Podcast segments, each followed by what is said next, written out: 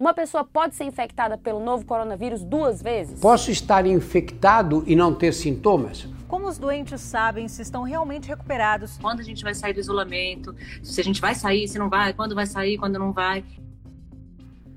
Doença nova, mundo novo. A gente não tinha vivido nada parecido. Nem nossos pais, nem nossos avós. É por isso que tem tantas dúvidas. E muitas dessas dúvidas ainda estão sem resposta. A pandemia de coronavírus botou a gente bem de frente, com um limite claro de até onde o humano consegue ir. Nesse planeta somos apenas uma espécie. Pois é. É por isso que, mesmo sendo um podcast que fala de saúde, a gente ficou se questionando: o que, que a gente teria para dizer numa pandemia mundial, em um estado de calamidade pública, crise política, sistema de saúde colapsando, milhões de doentes e milhares de mortes pelo mundo? Falar o quê?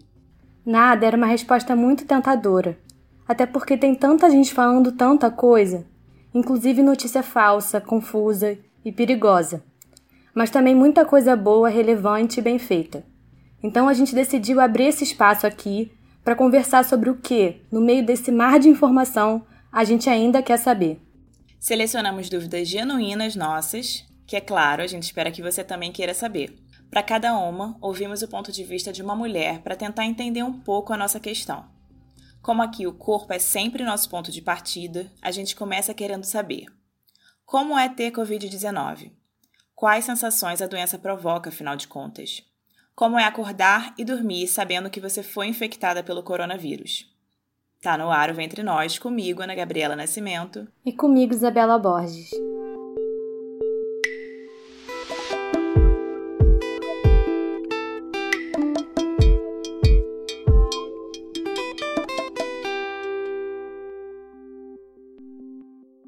Ouviram essa música? É a nossa nova identidade sonora. E a capa do episódio, viu? É a nova identidade visual do Ventre Nós.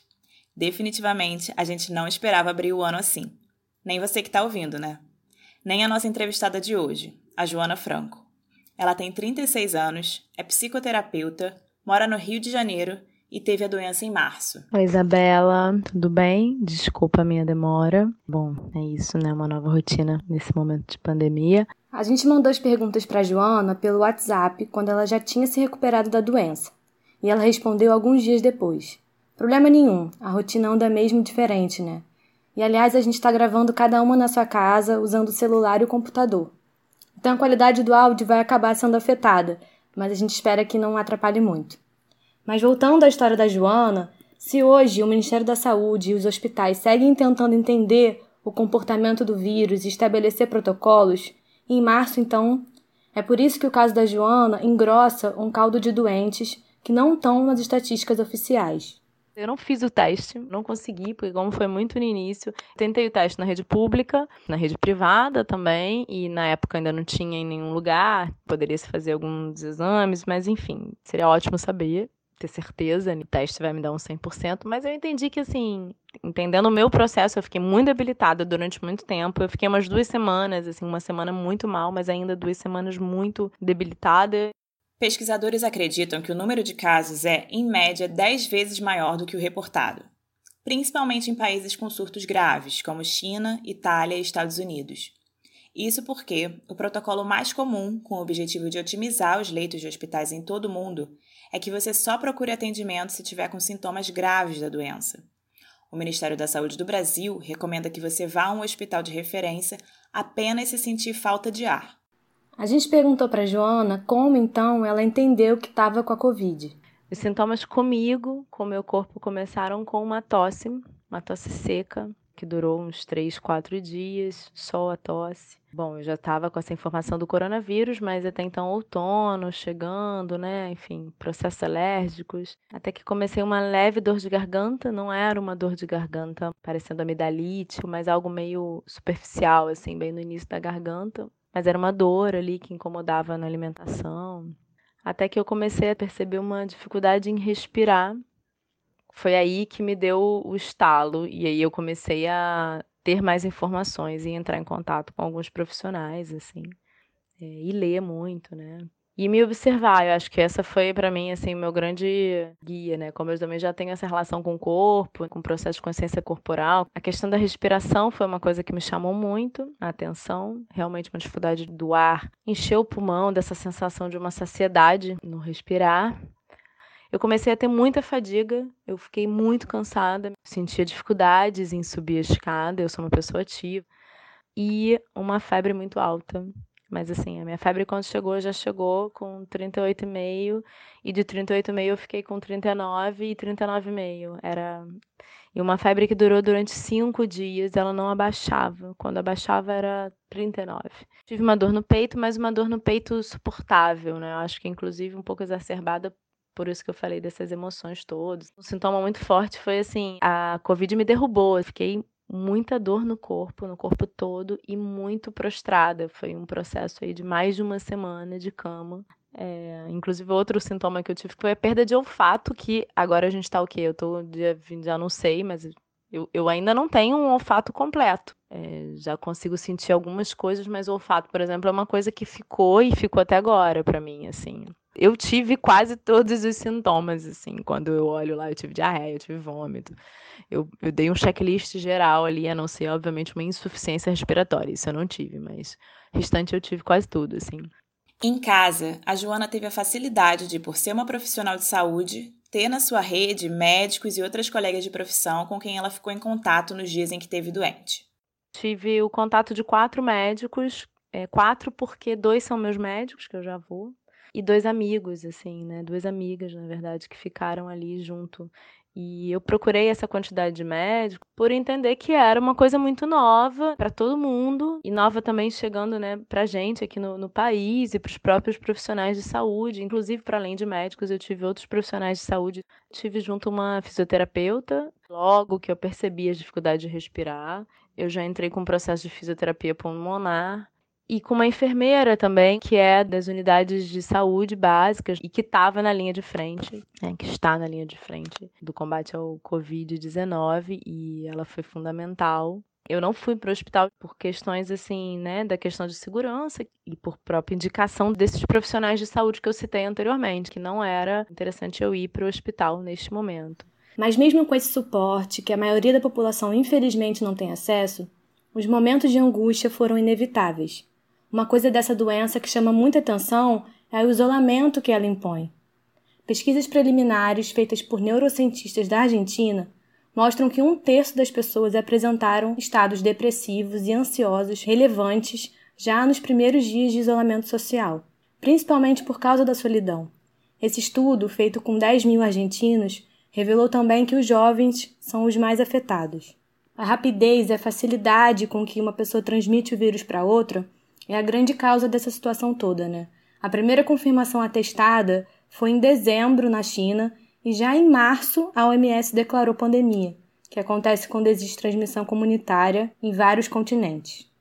É a eficiência em passar de uma pessoa para outra que torna esse vírus tão nocivo. Por isso, se tratar sozinha, quando isso é possível, né, claro, é a forma mais eficaz de lidar com a doença. O mais difícil para mim nesse período de isolamento foi lidar com a minha vulnerabilidade com a doença, né? Eu sozinha, né? Então, eu estando prostrada com tudo que eu disse, tendo que ao mesmo tempo estar tá produzindo algo ali para me manter saudável, né?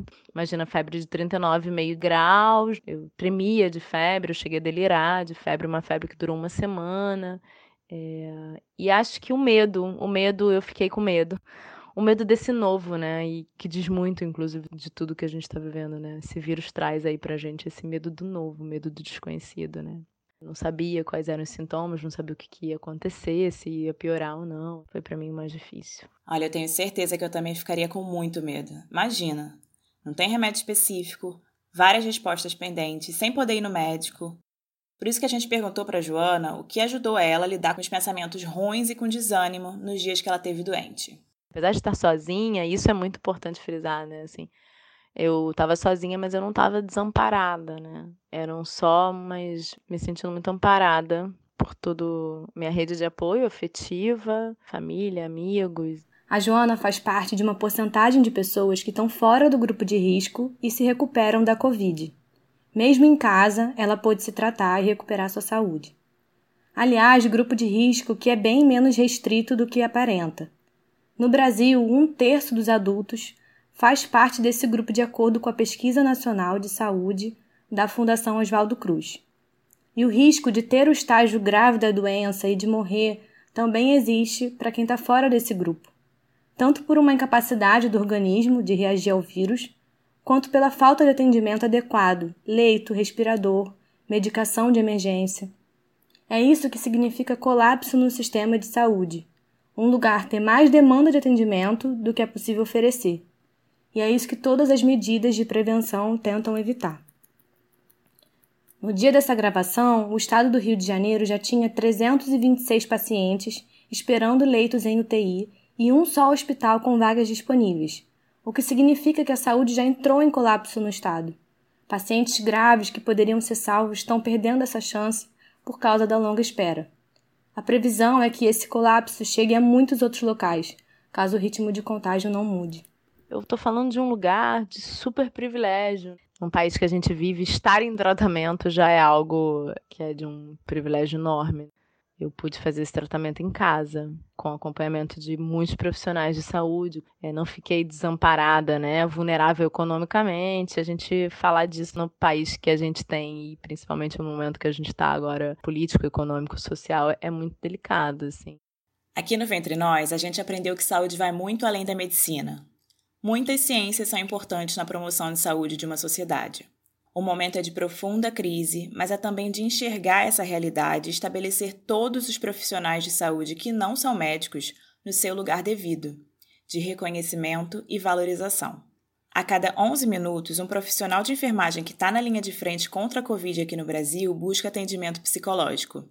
Os dados são do programa Enfermagem Solidária do Conselho Federal de Enfermagem, os relatos vão desde crise de ansiedade durante os plantões, angústia com a falta de equipamentos de proteção adequados, até exaustão com o volume de trabalho. É, eu acho que o processo da saúde mental é muito importante em qualquer questão de saúde, não dá para separar o que é um, saúde física, saúde mental, mas assim, os profissionais de saúde mental nesse momento são muito importantes é, os fisioterapeutas, as enfermeiras. Então, assim, tem uma gama de profissionais de saúde. Confiem, estejam juntos com ele.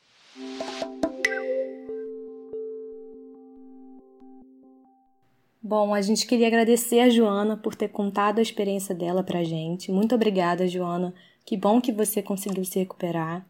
Agradecer também a Raquel Araújo, que compôs essa identidade sonora com tanto carinho e cuidado e que a gente está inaugurando aqui nesse episódio.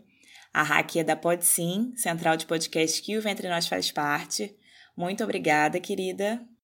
Agradecer a Mariana Figueiredo, que sempre apoia a gente em todas as peças, as ilustrações, todas as capas dos nossos episódios são assinadas pela Mariana. Muito obrigada, Mari.